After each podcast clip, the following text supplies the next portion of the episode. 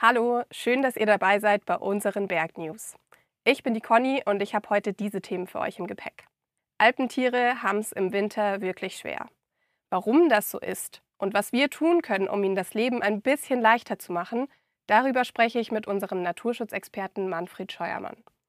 Außerdem geht es um einen krassen Weltrekord und um die vielen Erdbeben in Österreich in den letzten Wochen. Ist das noch normal?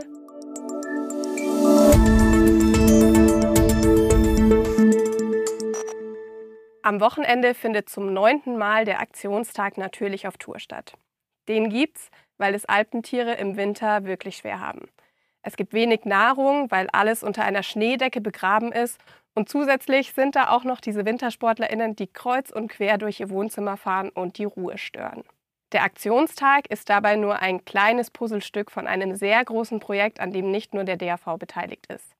Was es damit auf sich hat, das kläre ich mit unserem Naturschutzexperten Manfred Scheuermann. Hallo Manfred, schön, dass du dir die Zeit nimmst. Hallo Conny.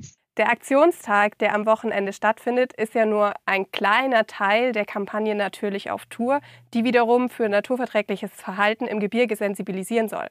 Kannst du uns ganz kurz erklären, was hinter Natürlich auf Tour steckt? Wir haben mit der Kampagne Natürlich auf Tour 2014 begonnen, um die Ergebnisse des Konzeptes Skibergsteigen umweltfreundlich besser zu vermitteln, die Leute besser zu informieren, zu sensibilisieren, weil wir gesehen haben, dass sich leider noch nicht alle an die Regeln gehalten haben. Da geht es ja ganz viel um den Schutz der Tiere. Was ist denn konkret das Problem, wenn ich mich in deren Lebensraum bewege und vielleicht sogar mal eines aufschrecke? Ja, es sind zum einen die Raufußhühnerarten, Auerhuhn, Birkhuhn, Alpenschneehuhn. Dann sind aber auch äh, andere Wildtiere im Winter sehr störempfindlich, äh, wie Schneehasen oder auch äh, Rotwild, Rehwild, Gamswild. Die Tiere sind alle im Winter natürlich draußen im, im Gelände.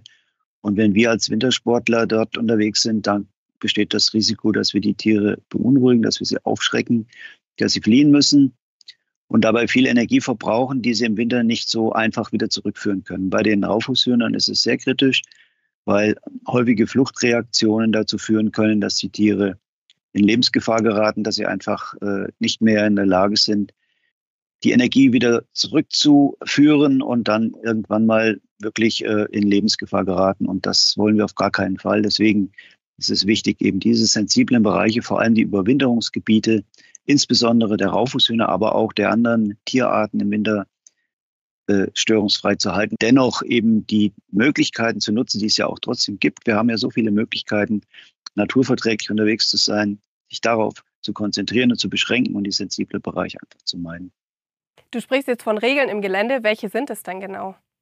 Also wir haben ja im Rahmen dieses Konzeptes die gesamten bayerischen Alpen und Teil des bayerischen Waldes bearbeitet. Das heißt, wir haben sensible Bereiche ermittelt, die im Winter gemieden werden sollen, und haben auf der anderen Seite aber auch naturverträgliche Skirouten und Schneeschuhrouten ausgewiesen, ermittelt und empfehlen den Wintersportler und die Wintersportlerin, sich an diese Regeln, an diese Routen zu halten und auf keinen Fall die Wald- im Winter zu betreten. Am Samstag findet jetzt der Aktionstag statt. Was passiert da genau? Ja, der Aktionstag ist ein Teil dieser Kampagne natürlich auf Tour. Wir haben damit jetzt schon äh, einige Jahre Erfahrung. Das sind Ehrenamtliche und Hauptamtliche in den Tourengebieten unterwegs, die sehr viel Fachwissen haben. Das sind einmal Menschen aus den Sektionen, aber eben auch von anderen Organisationen, von den Naturparks, von der Bergwacht, von, von den Naturschutzverbänden, also ganz verschiedene, auch Forstbetriebe, Förster, Jäger sind da unterwegs.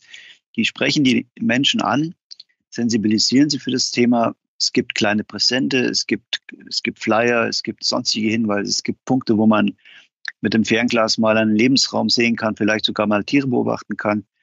Auch Tierspuren werden erklärt. Ganz verschiedene Möglichkeiten haben wir, um dort Menschen zu erreichen.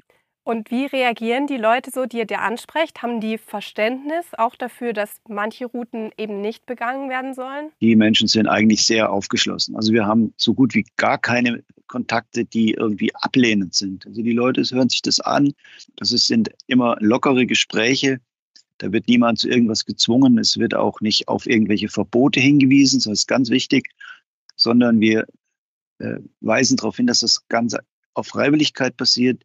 Dass sie selbst, wenn sie das Wissen haben, sich selbst rücksichtsvoll verhalten können und damit eigentlich noch mehr von der Skitour oder von der Schneeschuhtour haben, als wenn sie dieses Wissen nicht hätten. Also das ist eigentlich eine Bereicherung, die da draußen äh, abläuft für die, für die Wintersportlerinnen und Wintersportler. Und das ist eigentlich insgesamt eine sehr erfreuliche Entwicklung. Aber wir, wir haben da wirklich eine sehr positive Resonanz. Voll schön. Und seht ihr auch im Gelände selbst konkrete Erfolge? Also könnt ihr sagen, ob die Schutzgebiete inzwischen besser beachtet werden?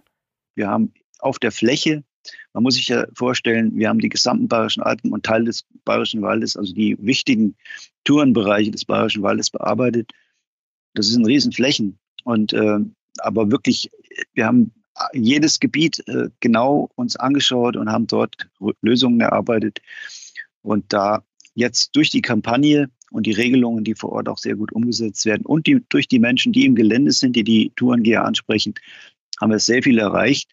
Noch nicht alle halten sich dran. Klar, es gibt noch Handlungsbedarf, aber die Kampagne läuft ja auch weiter und wir versuchen eben möglichst auch diejenigen noch zu erreichen, die jetzt oder die neu dazugekommen sind. Es gibt ja auch viele, die das jetzt erst be begonnen haben. Also ich glaube, dass wir mit der Kampagne natürlich auf Tour schon eine ganze Menge bewegt haben. Du bist jetzt schon sehr lange beim DRV und schon immer für Skibergsteigen umweltfreundlich und natürlich auf Tour zuständig. Und im Sommer winkt jetzt die Rente. Wie fühlt es sich für dich an, so den letzten Aktionstag zu organisieren und zu begleiten?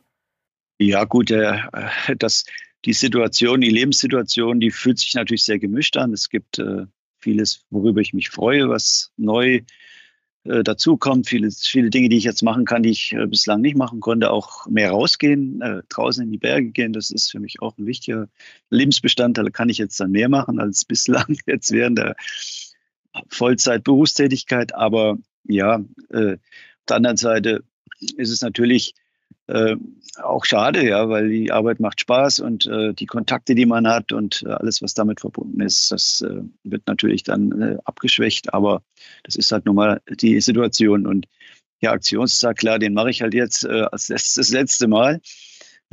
Ist aber auch nur ein Teil, ein ganz kleiner Teil eigentlich meiner Aufgaben, die jetzt noch im nächsten Halbjahr zu bewältigen sind. Äh, das ist jetzt halt der nächste große Punkt, aber danach kommen weitere große Punkte, sodass äh, ich da eigentlich ganz mich freue, jetzt diese, diesen Abschluss noch zu machen. Und ich bin auch froh, dass es schon einen Nachfolger gibt, der sehr engagiert die ganze Sache angehen wird. Und ich bin überzeugt, dass er sich da auch gut einarbeiten wird und das Ganze dann entsprechend weitergeführt werden kann. Zuletzt noch, was wünschst du dem Projekt für die Zukunft? Dass die Lebensräume erhalten bleiben, dass die Tierwelt auch ihren Lebensraum behält. Auf der anderen Seite aber auch, dass die Tourenmöglichkeiten erhalten bleiben. Also dass diese beiden Komponenten zusammen auch entsprechend äh, weiterentwickelt werden. Das ist mir eigentlich das Wichtigste. Das war ja von Anfang an unser Ziel. Wir sind auf dem Weg schon recht weit gekommen, aber der Weg ist weiter zu gehen, weil sich so viel verändert. Das sehen wir, haben wir gerade wieder in den letzten Jahren gesehen.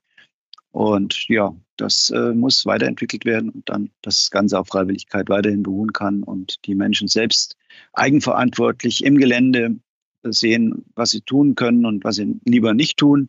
Und dann läuft es wunderbar und man hat weiterhin die Möglichkeit, wunderschöne Skitouren und Schneeschuhtouren und auch Winterwanderungen in den Alpen und Mittelgebirgen zu unternehmen. Super. Vielen Dank, Manfred, für deine Zeit und viel Spaß und Erfolg am Samstag.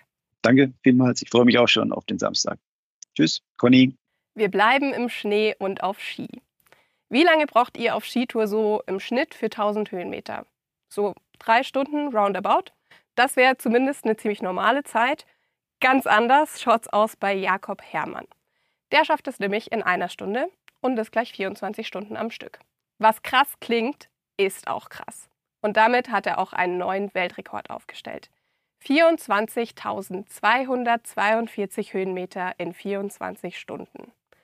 34 Mal dieselbe Runde, 710 Höhenmeter rauf, Fälle abziehen und wieder runterfahren. Wie schafft man es bei so einer Aktion nebenher noch genug zu essen? Das hat die SZ Jakob Herrmann gefragt. Wenig überraschend gibt es bei ihm ziemlich viel Sportnahrung und auch Chips, um die Motivation hochzuhalten. Mit 70 Gramm Kohlenhydraten pro Runde hat er gerechnet. Also 34 mal 70 Gramm. In Nudeln umgerechnet sind es sage und schreibe 3,4 Kilo.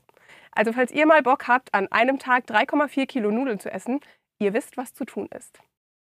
Habt ihr schon mitbekommen, dass es in Österreich in den letzten Wochen mehrere Erdbeben gab? Und zwar nicht nur solche, die von sehr feinfühligen Messinstrumenten aufgezeichnet werden, sondern auch solche, die man als Mensch spüren kann. Und zwar ungefähr 50 davon seit Beginn des Jahres. Ist das normal? Auch wenn Österreich nicht als das Erdbebengebiet schlechthin bekannt ist, ja, es ist normal, dass es dort Erdbeben gibt. Laut Geosphere Austria gibt es jährlich im Schnitt ca. 48 Erdbeben, die vom Menschen spürbar sind. Alle zwei bis drei Jahre sind die Beben sogar so stark, dass es zu leichten Gebäudeschäden kommen kann. Und diese Beben passieren, weil die adriatische und die eurasische Platte aufeinandertreffen und dabei nicht nur Erdbeben verursachen, sondern auch die Alpen aufhalten. Übrigens, falls ihr zuletzt in Österreich wart und eines dieser Erdbeben miterlebt habt, könnt ihr eure Erfahrungen bei Geosphere Austria melden. Da gibt es ein Formular auf der Website, wo ihr angeben könnt, wo ihr wie stark ein Erdbeben gespürt habt und ob es zum Beispiel auch Gegenstände bewegt hat. Diese Informationen sind wichtig für wissenschaftliche Untersuchungen und den Bevölkerungsschutz. Den Link zu dem Formular packen wir euch in die Show Notes. Und damit verabschieden wir uns in ein, Achtung Flachwitz, hoffentlich weniger erschütterndes Wochenende. Redaktionsschluss für diese Folge war der 6. Februar. Redaktion hatte ich, Cornelia Kress, Schnitt und Produktion Johanna Goth. Nächste Woche machen wir eine kleine Faschingspause. Am 22. Februar sind wir dann wieder für euch da.